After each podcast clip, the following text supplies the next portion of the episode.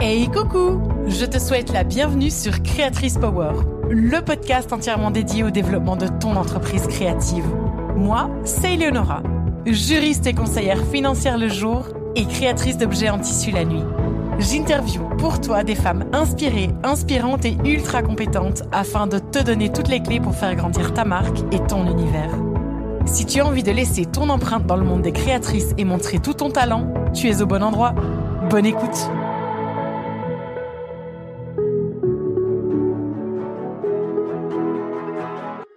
À mes copines et collègues créatrices, bonjour et bienvenue dans ce nouvel épisode de Créatrice Power. J'ai la grande chance de recevoir aujourd'hui une créatrice talentueuse et une femme incroyable. Il s'agit de Virginie des Trésors de Lison. Virginie, bonjour et bienvenue sur ce podcast. Je te remercie infiniment d'avoir accepté mon invitation. Tu es la femme derrière Les Trésors de Lison, une entreprise créative et artisanale dédiée à la restauration et la personnalisation de couverts et pièces anciennes chinées Originaire du nord de la France et aussi un petit peu de Belgique, tu as tout plaqué pour te lancer dans cette nouvelle aventure et tu le fais avec brio. En moins de trois ans, tu as réussi à te créer une communauté fidèle sur les réseaux, à collaborer avec plusieurs marques reconnues, à être vendu à l'étranger, à devenir partenaire 2023 Goemio, un guide gastronomique français très réputé, et tu es présente tous les étés dans ton pop-up. Alors, il y a évidemment plein d'autres choses que je pourrais dire, mais est-ce que j'ai fait un bon résumé? Ah, et eh ben, euh, c'était parfait. Et déjà en tout premier, eh ben, merci, euh, merci pour cette présentation et merci de m'avoir invité. Euh, nous donner la parole, c'est une trop chouette idée. Et puis, à force de se suivre sur les réseaux depuis quelques années, eh ben, c'est toujours bien d'avoir un autre style d'échange avec quelqu'un. Donc, je suis trop contente et que ce soit avec toi. Eh bien, je suis ravie également et euh, merci à toi. Merci vraiment à toi. C'est un vrai plaisir. Alors, pour se mettre dans le bain, je te propose de répondre à quelques questions rapides pour permettre à nos auditrices de découvrir un petit peu plus de Virginie. Est-ce que tu es prête? Oui. Alors, es-tu du matin ou du soir? Du soir, même de la nuit même. Euh, alors, j'ai peut-être un indice pour la prochaine question. Est-ce que tu es plutôt thé, café ou cocktail? Café. Je bois pas d'alcool à part dans les, à part dans les mon chéri. Ah, c'est vrai, on en avait discuté. Ben oui, voilà. Donc non, non, café. Lequel des quatre éléments te représente le plus? L'eau, la terre, le feu ou l'air? Eh ben bizarrement, c'est pas mon style astro et pourtant c'est plus euh, le feu, la passion. Euh, c'est plus le feu. Hum, hum. Quelle est la chanson qui te motive quand ça ne va pas ou ne ça va pas trop? Eh ben c'est pareil. Là, je vais pas être très objective. Une chanson euh, de mon homme qui s'appelle Oh mon amour. Ah, on mettra son lien en description de l'épisode, comme ça on pourra la partager. Ah. Quelle est ta devise ou la citation qui te caractérise le mieux? Euh, Le positif attire le positif. Eh bien, merci beaucoup. Merci Virginie. Je te propose maintenant de plonger dans ton histoire créative et de nous raconter la naissance de Les Trésors de Lisan. C'est une très jolie histoire en plus. Alors, en fait, c'était un, le, la genèse, c'était un concept que je connaissais euh, déjà, parce que bien évidemment, j'ai, j'ai rien inventé. Et euh, vers euh, mes 38 ans, je suis tombée enceinte après des années de galère où on a essayé, ça prenait pas, des soucis, etc. Enfin, je tombe enceinte et je me dis mais comment je vais l'annoncer à Anis? Et à l'époque, j'étais à la Réunion, j'étais partie avec avec quelques petites choses qui me tenaient à cœur, dont découvert de ma grand-mère et je faisais des bijoux, mais pour mon pour mon kiff perso. Et j'ai gravé sur une cuillère, tu vas être papa. Et il a eu euh, un soir, et c'est comme ça qu'il a appris qu'il allait être papa. Donc ça, c'était la toute première cuillère. Et puis euh, après, donc on est, on a quitté la Réunion, on est revenu s'installer en, en France, en Normandie. Je cherchais du boulot et on commençait déjà mon entourage proche, les cousins, les cousines, les copains, les copines, les copains des copines, à me demander des cuillères. Il y a eu le Covid, Lison était bébé, euh, je me voyais pas refaire de l'immobilier parce que je savais que c'était euh, pas quelque chose, c'était plus dans mes dans mes dans mes projets de vie et je me suis dit bon allez, je profite de mon chômage parce qu'on a cette chance là et je me lance. Donc j'ai poinçonné des kilos et des kilos de cuillères pour m'entraîner et après je me suis lancée euh, j'ai lancé officiellement l'entreprise en janvier 2021 à l'anniversaire de Lison d'ailleurs. Et ça a vite pris. Oui. Et alors, une fois que tu te lances, qu'est-ce que tu mets en place pour euh, faire connaître et grandir ta marque? Et maintenant que tu as un petit peu de recul, est-ce que tu peux aussi nous dire ce qui a fonctionné et ce qui n'a pas fonctionné? Alors, euh, dans les premiers temps, et puis c'est une discussion que j'ai souvent avec euh, justement des amis, des, des cousines qui veulent monter leur entreprise et qui me posent toujours la même question, comment tu as fait sur Insta au début? Parce que moi j'ai vite eu conscience que ne pouvant pas avoir une boutique, Insta était une bonne vitrine et que je pense que c'était celle et celle qu'il faut encore utiliser. Donc les premiers temps, euh, en fait, euh, je passais des nuits. Mais alors c'est aussi pour ça que je dis que je suis une femme de la nuit, mais pas euh, pas avec les paillettes et les cocktails. moi, je travaille une, fois que ma compta, que tout est fait, la nuit en général entre minuit et 3 heures du matin. Alors moins maintenant, ou, ou pour d'autres choses, mais j'allais chez mes concurrentes, je regardais leurs clientes et j'allais voir ce qui se passait chez les clientes. Donc en fait, c'était essentiellement ça. En, mmh partant euh, du constat que j'étais dans une espèce de pseudo-niche, qu'il fallait vraiment que j'essaie de cibler euh, qui pourrait être intéressé par mes produits, et qu'en fait, la base, c'était d'aller voir euh, ce qui se passait chez la concurrence, et d'aller voir le type de clientèle, justement, qui pourrait être attirée par le même style de produit. Donc c'est comme ça que j'ai commencé. Donc moi, je conseille de faire ça parce que dans la pratique ça marche et je pense que c'est vraiment une analyse de base quoi, factuelle. Mhm. Tu t'es fait en fait ton l'étude de ton client cible en allant directement voir chez les concurrentes en fait, c'est ça? Exactement, exactement. Je trouvais que c'était le meilleur euh, ben, le meilleur ratio honnête et objectif quoi. C'est vrai. Donc euh, les premiers temps c'était ça et ça a bien fonctionné parce qu'à force d'aller voir, ben, je pense qu'en fait c'est une espèce de, c'est presque une logique, mais du coup comme je m'intéressais au compte de ses clientes, elles, par curiosité, se disaient mais qui s'intéresse à moi, qui est-elle Et elles tombaient sur ma page. Et comme elles aimaient déjà ce style de produit, ben, bien évidemment que c'était plus facile de les attirer. Donc ça a commencé comme ça. Et puis après, la machine d'Insta, elle se met plus ou moins en route, quoi. Une fois qu'il y a des gens qui s'intéressent, euh, le poste ou le contre est montré à d'autres personnes dans le même style qui pourraient être intéressées. Là, c'est vraiment du statistique Insta, mais c'est ça mmh aussi. Donc les premiers temps, ça a été ça. Et puis après, euh, se faire connaître en local, mais comme toutes, des marchés, des choses comme ça. Mais très vite, j'ai aussi pensé aux influenceuses, mmh où je me suis dit que là, il y avait une carte à jouer et euh, bah, qu'il fallait leur demander, en étant euh, super honnête dès le début, parce que j'ai aussi conscience que de l'autre côté, c'est aussi un job pour elles. Donc souvent, elles se font. Euh, et puis on parlait pas encore des collaborations, etc. comme maintenant avec les lois, mais je savais que c'était un job et qu'elles étaient payées, quoi. Donc là, c'était euh, bah y aller en étant honnête, en disant que j'étais toute petite, que je démarrais, que j'avais conscience que je leur demandais un service, que je pouvais comprendre que bah ce serait non parce que elle, euh, c'est un taf. Donc il y en a plein qui m'ont répondu non, il y en a quelques-unes qui me répondaient oui, il y en a quelques-unes qui me répondaient oui et qui parlaient de moi, d'autres qui le faisaient mmh pas. Et puis c'est pareil, ça a commencé à prendre doucement, doucement. Et puis euh, ça, c'était vraiment les prémices. Mmh, très intéressant. Et dis-moi, euh, est-ce qu'il y a des choses que tu as mises en place et qui, pour le coup, n'ont pas fonctionné? Eh ben oui, bizarrement, dans le même truc, il y a influenceuse et influenceuse. C'est pas. Mmh. Euh, j'ai aussi beaucoup, beaucoup envoyé et en termes, bah, du coup, de cadeaux, des choses à des, à des influenceuses qui me disaient oui, qui me donnaient leur adresse qui était des fois même à plusieurs millions d'abonnés, où là on se dit bon ben moi j'avais l'impression de jouer ma vie quoi. Quand je recevais la réponse au message sur Insta, mais j'étais folle pendant deux jours. Ça m'obsédait. Ah mais tu te rends compte, elle a dit oui, mais tu te rends compte? Et puis euh, on s'affole et puis au final on envoie des fois des des packaging entiers représentant peut-être je sais pas en, valeur 3 400 euros pour qu'au final il se passe rien derrière. Mmh, mmh. Et puis se rendre compte que bah oui peut-être qu'il fallait creuser un peu plus sur l'influenceuse et c'était peut-être pas celle-ci qu'il fallait prendre. Donc oui, le faire, ça marche, mais euh, pas s'affoler comme moi j'ai fait et le faire à tout va, avec tout le monde, pour tout. Et en fait, c'est comme euh, c'est comme la cible client, il y a aussi une cible une cible d'influence. Et moi, mmh. je pensais que non, on envoyait à tout le monde tout le temps, beaucoup, ça allait marcher pour tout. Et en fait, non. Mmh et euh, tu en tires quoi, du coup, comme conclusion aujourd'hui de, de, tout ça? Eh bien, euh, être plus mesuré, euh, moins, moins misé sur ça, parce qu'il y a eu presque la première année, je me disais qu'en fait, j'avais eu l'impression que tout allait se passer comme ça. Qu'en fait, on était tellement dans l'influence que il suffisait d'en envoyer, puisque ça avait pris super bien, d'en envoyer à beaucoup, et ça marcherait. Et en fait, non. J'ai appris aussi qu'il fallait vraiment euh, bah, trier. Est-ce que tu aurais envie de partager avec nous euh, les retours de, d'un partage comme ça d'une influenceuse? Alors sans parler euh, euh, chiffres ni argent, mais plutôt euh, à partir du moment où une influenceuse comme ça publie une photo, une story ou peut-être un post avec tes créations, est-ce que toi, ça, qu'est-ce que concrètement ça, ça, ça t'apporte? Ça t'apporte des abonnés? Est-ce que ça t'apporte des commandes? Les deux? Rien? Les deux. Les deux. Les deux. Alors après, c'est pareil, ça, ça dépend. Mhm. Euh, en ciblant des bonnes, ça m'a apporté euh, et des abonnés tout de suite, beaucoup, et des commandes euh, tout de suite. Oui, beaucoup, parce qu'à notre niveau, on est des petites, donc euh, on peut vite dire beaucoup. Donc euh, beaucoup, des commandes dans la durée.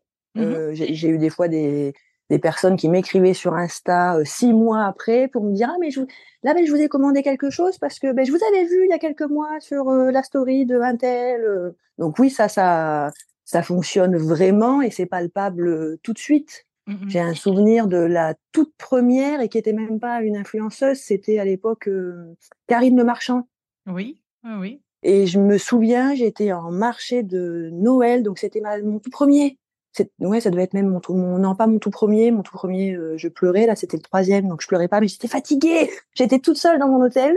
J'avais même pas vu mon téléphone parce que j'avais passé la journée euh, bah, sur un marché en rentrant à 22 heures, donc euh, je n'étais pas occupée de mon téléphone. Et là, je le voyais sonner, s'allumer, sonner, s'allumer. le truc de commande s'affolait. Je me disais mais qu'est-ce qui se passe? Pour en fait après comprendre que c'est parce que euh, Karine Le Marchand avait parlé euh, d'une de mes cuillères et que là, ça a été palpable, mais de suite quoi. Waouh. Donc, ça, c'est la magie, la magie d'Instagram. hein. Ben oui, ben oui, oui, oui. Et je sais que j'ai des créatrices avec qui je parle et qui me disent ah mais non mais moi je vois pas. Pourquoi je le ferais Euh, Elles peuvent commander. euh. Et je me dis ben oui, mais hum, c'est un job qui existe et dont le rôle est de promouvoir euh, des marques. Et je pense que je- et en plus quand on est petite, on a ce truc là de se dire ben justement qu'on peut être honnête et avoir un vrai arrangement si la personne ça lui plaît et que dans l'absolu c'est une vraie com bah, gratuite pour nous et dont la renta se fait tout de suite en fait. Là, je vais te dire que maintenant avec mon compte, ça devient plus dur parce qu'au Oui, final, oui. euh, les influenceuses dont c'est le boulot se disent aussi que bah, mais moi ça y est, vu mon nombre d'abonnés, euh, je suis une vraie grosse société parce qu'elles connaissent peut-être pas le derrière non plus Mhm. et que ben on m'a déjà répondu oui, pas de problème. Par contre, c'est 5000 euros la story. Ah oui. Waouh. Ah oui, bah non, ça, ça c'est pas très très possible. Donc je pense vraiment qu'il faut le faire dès le début et oser en se disant mais de toute manière, euh, pff, si ça passe, ça passe, si ça passe pas, euh, bah ça passe pas, c'est pas grave.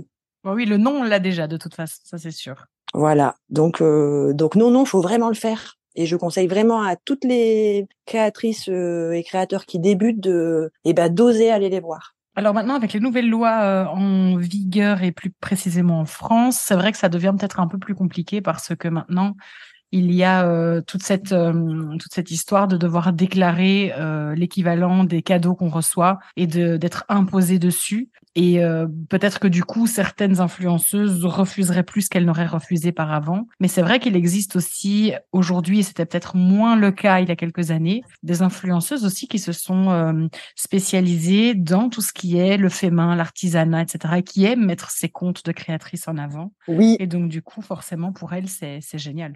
Ben oui, tout à fait, oui. Oui, après, après, on sent que c'est aussi pour ça que je disais bien ciblé et pas se lancer à tout va à tout le monde, euh, parce qu'en fait, on s'aperçoit aussi que ben, c'est des humaines et que la façon dont elles en parlent, même nous, on arrive à sentir que ah bah oui, elles ont vraiment bien aimé notre, notre création. Mm, mm.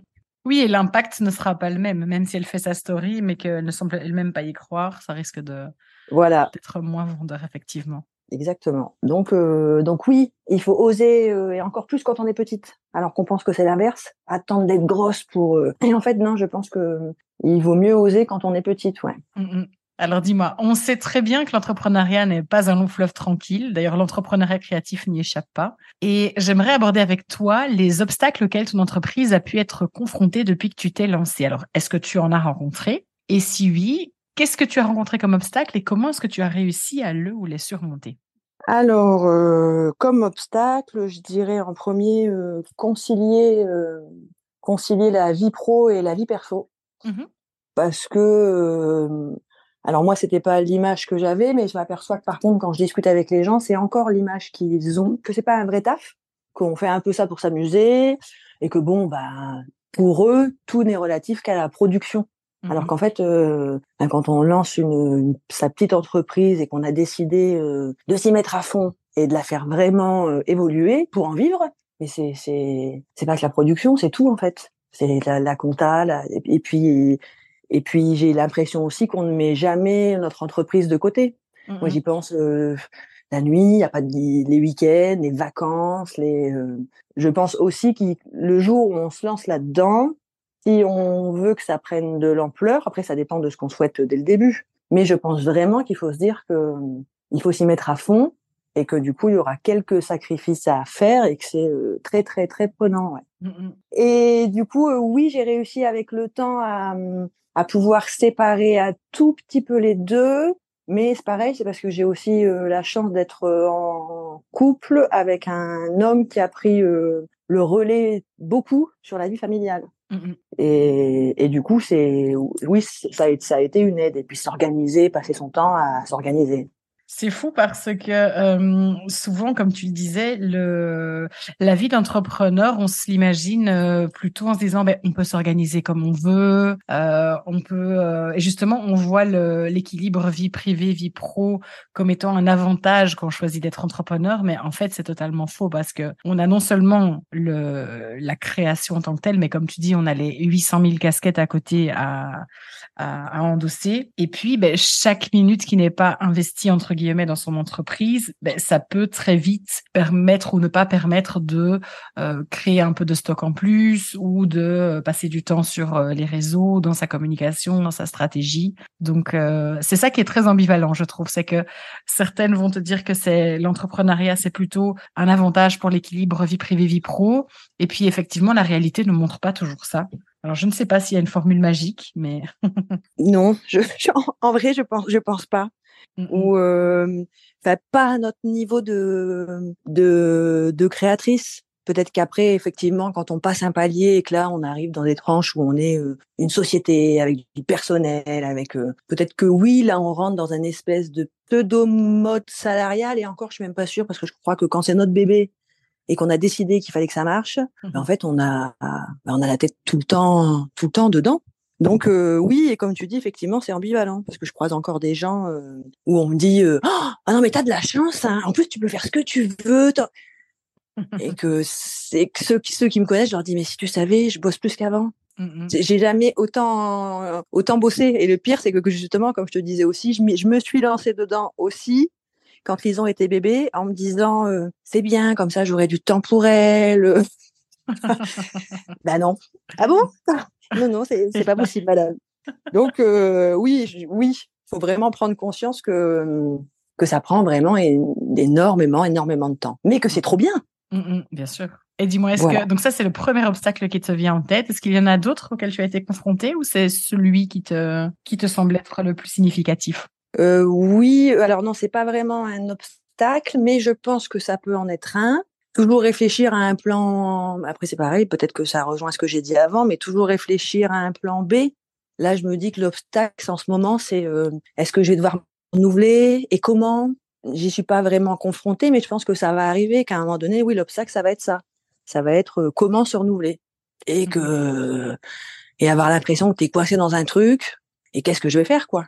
Comment comment je vais euh, combattre ça? Oui, bien sûr. Dis-moi, alors, ton quotidien actuel est très chargé, ça on l'entend et on le comprend tout à fait. Est-ce que tu peux nous décrire une journée type avec toi? Eh bien, euh, je me réveille avec Lison, euh, et une fois qu'elle est partie à l'école, là j'attaque, donc c'est café, euh, en même temps j'écoute les infos de la veille, tes podcasts comme l'autre jour.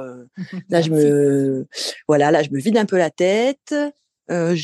À l'atelier. Alors là, je te parle vraiment de mes journées type en ce moment, quand je suis dans des phases où euh, les fins d'année approchent et que la production euh, devient grandissante. Je commence à poinçonner, il est 9h30. Je m'arrête à 13h30. Euh, là, je mange un truc sur le pouce.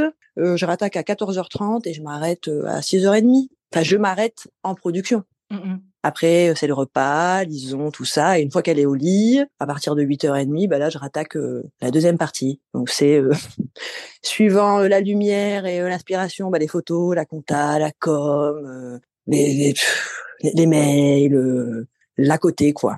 mmh à côté. Alors, dis-moi, vu euh, l'expansion des trésors de Lison et euh, les journées que tu me décris, est-ce que tu as déjà pensé à agrandir l'équipe?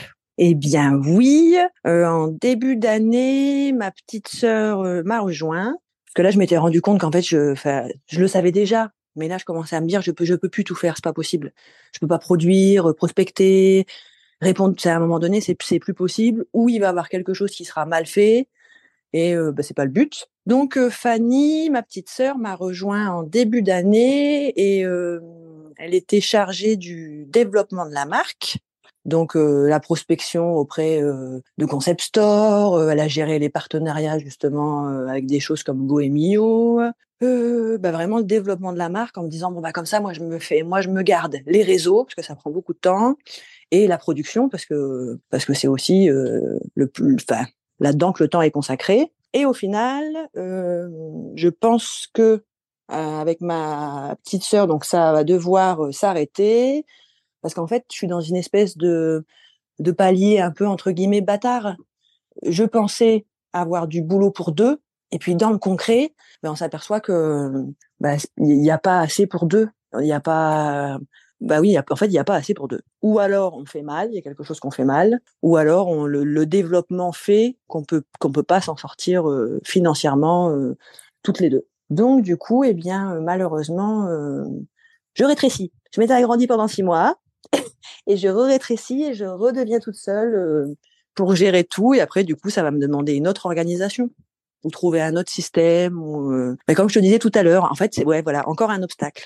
Mmh L'organisation perpétuelle. Peut-être déléguer des tâches plus ponctuelles, tu vois, avec des freelances ou des personnes. Euh, après, je comprends hein, l'idée de travailler en famille, c'est toujours beaucoup plus. Euh, euh c'est chargé de, de, symbolique, de sens. C'est une belle ben signification. Ben oui. Euh, mais c'est vrai que peut-être euh, se débarrasser entre guillemets des tâches chronophages qui sont pas tellement épanouissantes que ça. Peut-être trouver quelqu'un qui peut assister et t'aider ponctuellement plutôt que de déléguer une personne entière euh, à temps plein. C'est ça, ben, je suis en train de réfléchir à ça. Alors j'ai déjà fait un, un, saut puisque par exemple j'avais testé des avec un photographe, que c'est pareil, surtout quand c'est pas le domaine quoi. Une fois qu'on parle de promotion et de communication et qu'on a des objets à vendre mmh c'est perpétuellement faire des photos. Et euh, moi c'est pas mon métier donc c'est pas terrible. Donc euh, c'est pour avoir une photo potable faut que tu en fasses 15 ça demande de la mise en scène de la enfin des trucs qui moi me dépassent. Donc j'avais réussi à m'en sortir mais je m'étais dit ah peut-être que ce truc là qui me prend du temps et dans lequel en plus je m'éclate pas spécialement, je pourrais peut-être demander à quelqu'un. Euh, donc j'ai déjà fait un décès avec une personne. Là je refais pareil des photos avec un pro et je vais voir si je m'aperçois qu'effectivement ah ben, moi c'est un gain de temps et que oui bah l'argent que je donne d'un côté je le récupère en temps de l'autre. Oui je pense que déjà ce domaine-là j'ai peut-être essayé de le mmh déléguer. Voilà, déléguer, c'était le mot que je cherchais. Alors, on, a parlé d'obstacles, mais moi j'ai aussi envie d'évoquer avec toi les belles choses en demandant quelle est ta ou quelles sont tes plus grandes fiertés avec les trésors de Lison.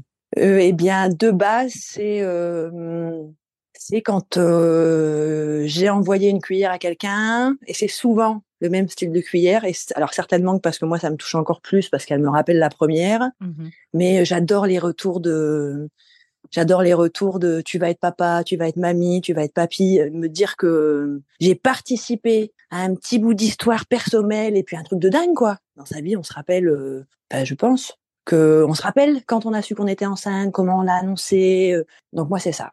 C'est c'est le retour des gens quand ils ont reçu une cuillère et que ça et que ça les a marqués. Les gens prennent la peine de te revenir après avoir reçu tes créations? Bah, Oui, beaucoup, beaucoup, beaucoup, tout le temps. J'adore. C'est génial, c'est génial. Ah oui, ouais, je trouve ça. Euh, oui, oui, j'adore. Et puis, et puis qu'ils reviennent. Là, au bout de trois ans, euh, il y en a qui a eu l'annonce du premier bébé. Et puis là, il y a quelques mois, c'était il m'en faudra une deuxième, c'est un deuxième bébé. Je me dis oh là là, c'est trop bien. Et puis ce truc aussi de transmission où je me dis en plus, euh, bah, si c'est comme moi je le vois, j'imagine que le petit dans 10 ans, il saura que cette cuillère là, elle a, elle a un goût particulier. Et la cuillère, vu qu'elle a déjà fait 80 ans, elle sera encore là dans 80 ans. Et je trouve ce truc de transmission euh, bah, dingue. J'adore. C'est fort, c'est très fort. Bah oui. Je dis-moi un petit peu, tu fais partie de ces créatrices qui décrochent des collaborations incroyables ou des partenariats incroyables. Euh, est-ce que tu pourrais nous raconter comment ça se passe? Comment est-ce que ça se conclut? Comment est-ce qu'une négociation se, mène ou une discussion? Et puis comment est-ce que ça aboutit? Et puis comment est-ce qu'on se sent après avoir réussi à décrocher ça? Est-ce que tu pourrais nous raconter les coulisses de tout ça? Eh bien, euh, oui. Euh, ben, j'ai eu la chance de bosser avec une belle marque là que j'ai en tête. Et en fait j'ai été contactée. Et il y a ce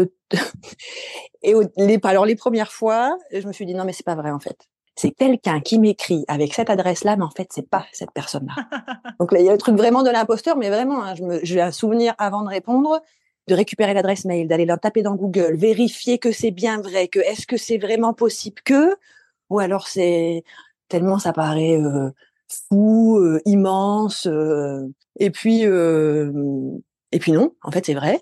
Et, et puis ça va au bout et ça aboutit et ça se renouvelle et on me demande les possibilités. Bien évidemment que de toute manière, quand c'est des marques que tu apprécies avec des personnes, parce qu'après tout est, enfin tout est lié. Là, tout était lié pour cette marque particulièrement quoi. J'aimais la, J'aimais la créatrice, je mmh connaissais euh, son expérience, j'admirais la femme. Je me disais, je, je, trouve ça dingue de se dire mmh qu'en plus, elle a un petit peu connu euh, ce que nous on a connu, quoi. Elle a commencé avec euh, customiser les fringues de sa sœur dans sa chambre, quoi. Mmh on se dire mais quel quel parcours, quel euh, donc la fierté, en même temps le syndrome de l'imposteur. Et par contre, bah, c'est pareil, moi comme je suis de nature aussi positive, je me suis dit que oui oui c'était possible, oui oui tout est possible, tout est faisable. Et donc, euh, bah, ça c'est. Après, il faut s'organiser, trouver euh, la quantité nécessaire, parce que là, on, on, passe dans un autre style de production qui reste le même, avec les mêmes bras, les mêmes, euh, mais c'est beaucoup plus dense. non, c'est fou. Et puis après, c'est une, c'est une chaîne. Ouais, là, c'est là, c'est encore une fois le jeu d'Insta qui fait que vu qu'une marque parle de toi, etc., ça te propulse, ça te propose à d'autres personnes ou d'autres marques s'intéressent à toi. Du coup, et après, c'est un enchaînement.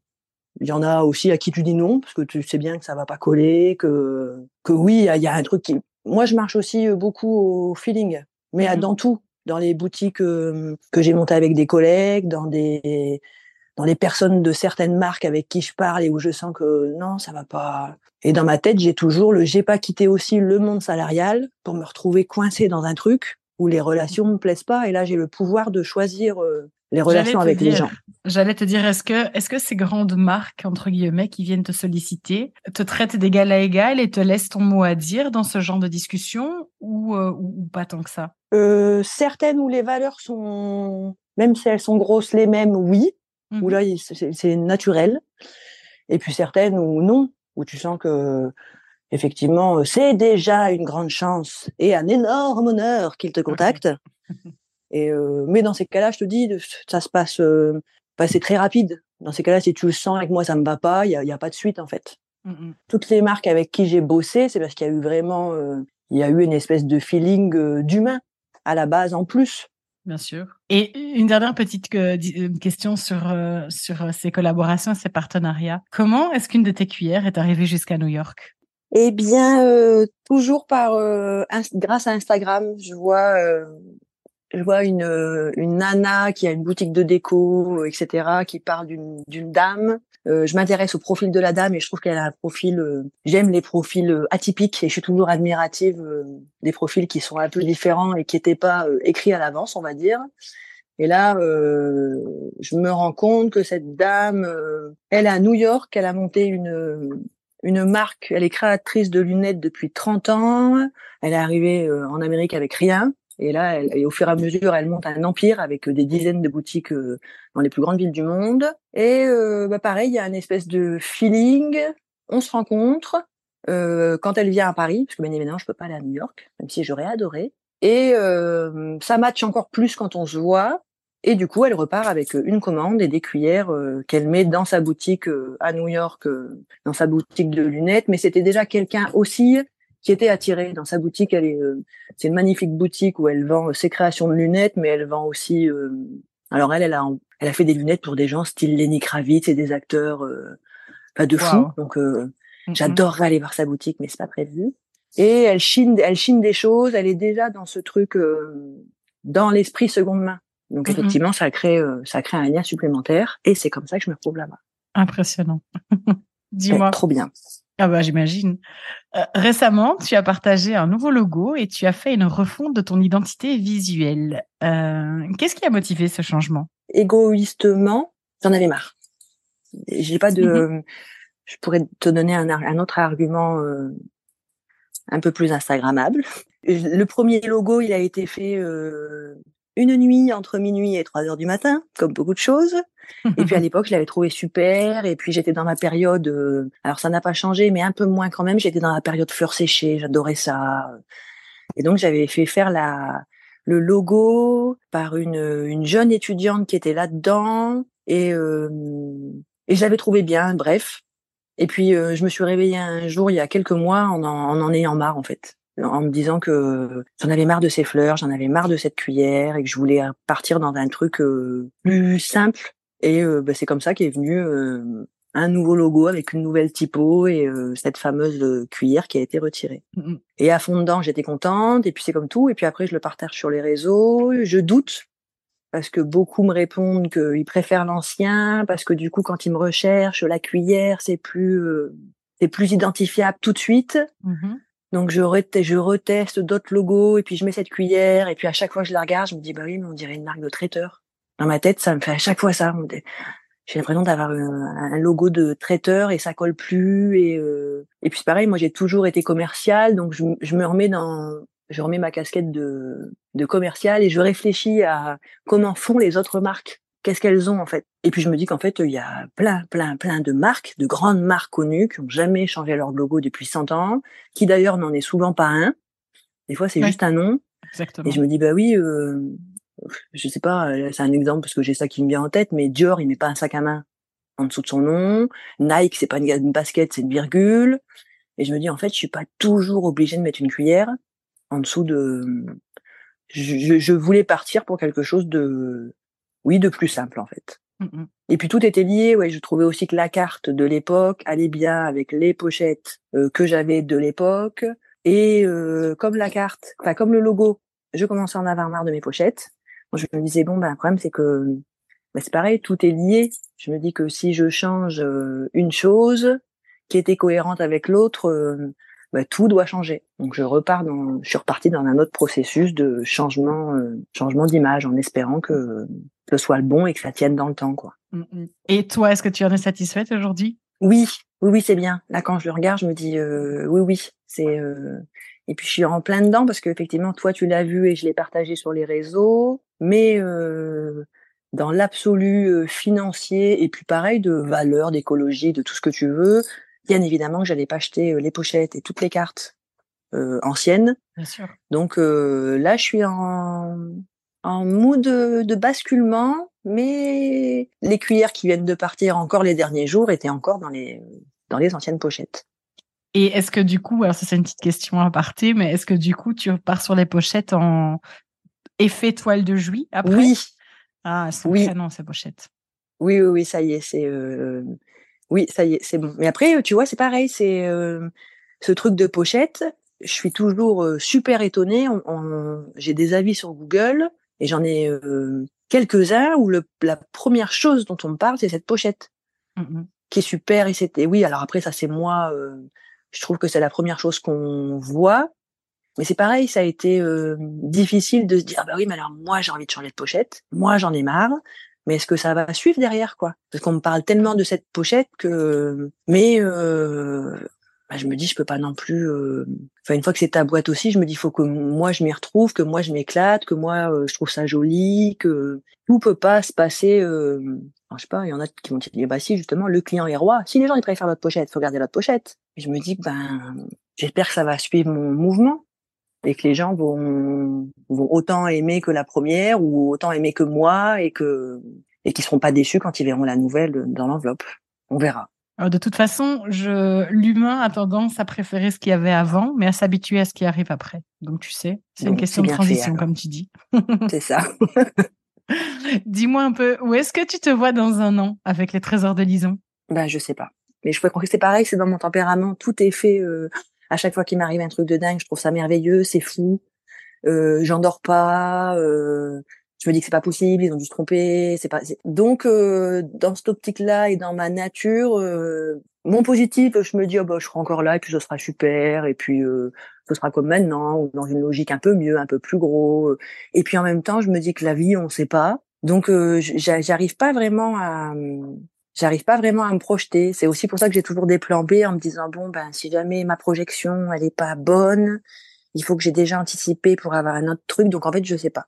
J'imagine toujours pareil, toujours contente de faire ça et, euh, et grandir, pas grandir, ça, ça je, je, je, je sais pas. J'arrive pas à me projeter, j'arrive pas à me dire euh, qu'il va m'arriver un truc encore plus dingue, c'est logique, c'est. Je me dis bah non, je prends ce qu'il y a à apprendre au fur et à mesure et puis euh, et puis on verra je rebondirai sur un autre truc ou pas, ou je sais pas. Je fais au jour le jour, vraiment. Alors, dans cette optique de, de voir les choses au jour le jour, je vais reformuler un petit peu différemment. Euh, imaginons que ton audience te suive, ta clientèle, que voilà, il n'y a, a, pas cette question de est-ce que je serai encore là et est-ce que les gens seront encore là. C'est quoi ton rêve le plus fou avec les trésors de Lison? Qu'est-ce que tu aimerais aller euh, décrocher? Ben là, actuellement, j'adorerais euh, décrocher des, des, des collabs avec des grands chefs. Dans des beaux restaurants, dans des euh, avec des chefs qui m'animent. Le, beau restaurant, ça c'est bien. Avec toujours ce truc humain, me dire. Euh, alors je je sais pas. Euh, là par exemple, je te parle d'une personne précise parce que c'est celle que j'ai en tête et j'adorerais une chef comme Hélène Darroze. Ah oui. Ah, me dire ah, peut-être que j'aurai la chance que grâce à Goemio, parce que c'est pareil, le partenariat ça, ça a aidé. Oui, ça aide à me faire connaître auprès de chefs et avoir une espèce, un espèce d'appui quand euh, quand j'ai envie de les contacter par euh, par biais euh, traditionnel, on va dire, comme vraiment un fournisseur, hein, et me mmh dire, oh, j'adorerais être pouvoir échanger avec une avec une avec une chef comme Hélène Darros par exemple, parce que c'est pareil, mmh. ça fait partie des femmes quand, dont j'admire le parcours ou je me dis oh là là, c'est t'as toujours des trucs à apprendre quoi. Mmh Donc, dans mon objectif, ce serait euh, un, un, partenariat ou une collab dans ce style-là. Très très, euh, c'est, j'ai hâte de voir ça, mais je sais que ça se produira. Je, je m'inquiète pas pour ça. Ah bah écoute, euh, je, bah, bah, j'espère. je souhaite en tout cas. j'espère. Alors, je te propose de clôturer cette interview avec deux petites questions. La première, alors je sais que tu as déjà donné un conseil en début d'interview, mais est-ce que tu aurais un autre conseil ou est-ce que tu maintiens celui-là que tu donnerais à une copine créatrice qui souhaite se lancer ou qui a du mal à faire décoller son entreprise ou alors qui euh, qui, qui, qui, stagne ou simplement qui veut la faire grandir? Quel serait ton conseil à toi? Euh, bah oui, effectivement, j'aime répéter que si on n'a pas une une boutique en dur pour être connu en local et que et qu'on qu'on reste sur, euh, pour se faire connaître, j'utiliserai Insta parce que je pense réellement que c'est le meilleur outil et j'irai voir ce qui se passe euh, chez la concurrence, mais pas avec un esprit euh, revanche. Bon, il y a plein de concurrents, c'est vrai que je l'ai pas dit avant, mais que j'admire. Je me dis mais parce que je sais, je sais le travail que ça a donné derrière, qu'elle soit arrivée dans la bonne période d'Insta ou pas. Enfin, on connaît les derrière, donc on sait aussi que celles qui réussissent, on sait ce qu'elles ont dû donner ou le taf qu'elles ont dû fournir. Oui, aller voir ce qui se passe chez les concurrentes et se renseigner sur sa essayer de se renseigner le plus sur sa vraie cible mmh pour vraiment se faire connaître. Merci. Et alors, je termine avec cette question. Je te demande si tu partagerais avec moi le nom d'une créatrice ou d'une personne du monde de la création que tu, tu me recommanderais d'interviewer dans un épisode du podcast. Oh, pour avoir écouté euh, tes épisodes précédents, j'imaginais bien cette question. Mais le problème, c'est que du coup, je me suis dit, oh là là, moi je, suis, moi, moi, je suis la fille de la pizza, je vais prendre celle-là, mais alors vous retirez ça et vous rajoutez ça. et là, je me suis dit, une créatrice? Oh, C'est rude, quoi. Alors, j'en ai trois, mais est-ce que je dois dire trois ou, ou je dois vraiment choisir d'une des trois? Parce que c'est vraiment tout différent. je ne veux pas te mettre mal à l'aise, donc si tu souhaites en partager trois, tu es la bienvenue. Sinon, dis-toi que tu ne vas pas me dire ta préférée, potentiellement, mais celle qui a peut-être, euh, de par ce qu'elle traverse pour le moment, de ce qu'elle a traversé ou de, du, de l'étape de son entreprise créative à laquelle elle est arrivée, aurait des choses intéressantes à partager avec les autres créatrices.